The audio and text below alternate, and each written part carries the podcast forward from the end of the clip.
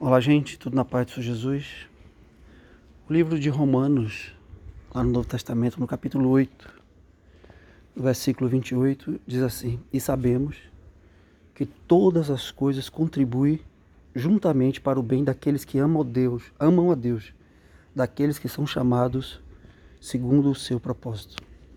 Esse é um texto bastante conhecido e que há uma promessa aqui de que todas as coisas, de alguma maneira, elas vão ser conduzidas por Deus para contribuir para o bem daqueles que o amam. Então tem duas chaves espirituais importantes aqui. Primeiro, que devemos entender que todas as coisas, de alguma maneira, Deus vai fazer com que as circunstâncias e as coisas trabalhem para o bem daqueles que o amam. Então a chave é: as coisas trabalham para o bem, Deus faz isso acontecer. Mas há um, uma segunda chave daqueles que amam a Deus, não é de todo mundo. Aqui não está escrito aqui. Todas as coisas trabalham para o bem de todo mundo. Está escrito todas as coisas trabalham para o bem daqueles que amam a Deus. E alguém pode dizer, então eu estou incluído, né? Amar a Deus, eu tenho, eu gosto de Deus, eu vou na igreja, eu rezo, eu oro, eu pago uma promessa, eu creio em Deus. Mas o que, é que a Bíblia define como amor a Deus? É um pouco diferente disso, não é? Lá em João 3,16 a gente tem uma pista que diz assim: Deus amou o mundo de tal maneira que deu o seu Filho único. Perceba, o amor de Deus foi revelado num ato, numa ação de renúncia, de entrega. Jesus era o tesouro mais precioso de Deus. Nós estamos na época do Natal agora, né? Chegando aqui no fim do ano de 2020. E o Natal, quando o nascimento de Jesus foi anunciado, uma voz do céu, né? Falava ali, os anjos rejubilavam e no batismo de Jesus, uma voz do céu dizia: Esse é meu filho amado, em quem eu me comprazo.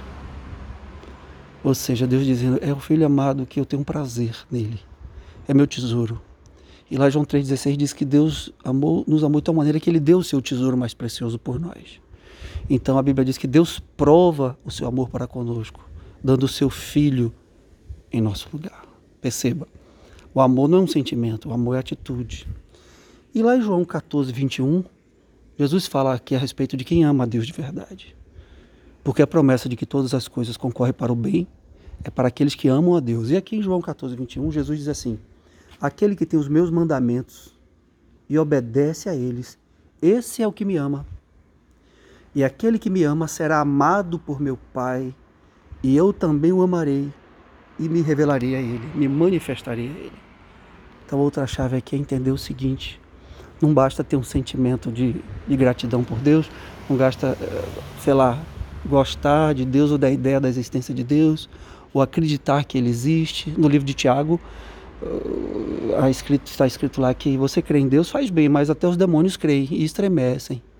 Sabe? O, o diabo veio lá, ele foi expulso do céu, ele sabe que Deus existe e morre de medo até. Mas isso não é suficiente para ele ser salvo. Ele não ama Deus, apesar de saber que Deus existe, sabe? Então não basta crer. Aqui Jesus ensina que aquele que tem os meus mandamentos e os guarda, e os cumpre, que renuncia a si mesmo. E assim como Deus entregou o que ele tinha de mais precioso, você entrega a sua vida a ele de mais preciosa. Isso é amar a Deus, tá? Não é ir na igreja fazer um trabalho, cantar uma música, fazer um louvor e muitas vezes viver a sua vida do jeito que você quer, sabe? Fora do propósito de Deus. Não. Então essa promessa que nós vimos aqui, e que todas as coisas concorrem para o bem daqueles que amam a Deus. Né? Entenda que isso se resume para aqueles que de fato amam a Deus, tá?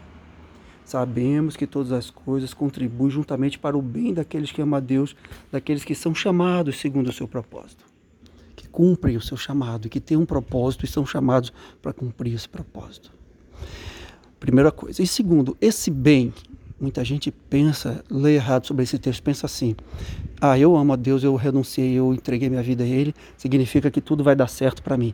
Se Deus me ama, se todas as coisas concorrem para o meu bem, significa que a minha vontade vai ser realizada, que Deus vai me livrar de todo perigo, de toda injustiça. Não, não, não é isso que está dizendo o texto. Tem coisa, você está falando de um bem agradável, mas existe o chamado bem útil, existe também o chamado bem necessário. Nem todo bem é agradável, mas porque a gente pode falar, como eu disse, em bem útil e necessário. Tomar uma injeção dolorosa, quando você tem lá uma, uma infecção, não é um bem agradável, mas é necessário. Ela vai te fazer um bem, vai te curar. Fazer uma cirurgia. Imagine a amputação de um membro. Você vai ficar sem aquele membro, sem a perna, sem um braço. Mas para salvar o corpo, aquilo foi necessário. Esse bem que aquele médico fez para você, aquela amputação, não foi um bem agradável, mas foi um bem necessário. Então, quando Deus age em nosso bem, não quer dizer necessariamente que Ele vai nos dar algo agradável, fazer algo agradável por nós. Ele vai fazer o que é necessário. Por exemplo, tem gente que se receber uma bênção muito grande, pode se perder. Outras pessoas, se receberem um dom né, de cantar muito bonito, pode se perder. Vai, Deus conhece o coração, sabe que a pessoa vai se envaidecer. Tem gente que se receber, sei lá, qualquer um, um livramento qualquer, vai começar a achar que é invencível e vai começar a tentar a Deus e por aí vai. Então Deus permite determinados problemas para que a gente não se afaste dele.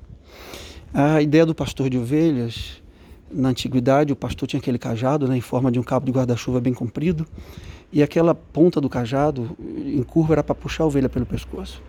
E quando você tinha uma ovelha, eu já falei isso em outro áudio, que era muito rebelde, que fugia muito do rebanho, era comum o pastor pegar o cajado e quebrar a perna da ovelha. Depois ele curava a perna, mas ela ficava mancando.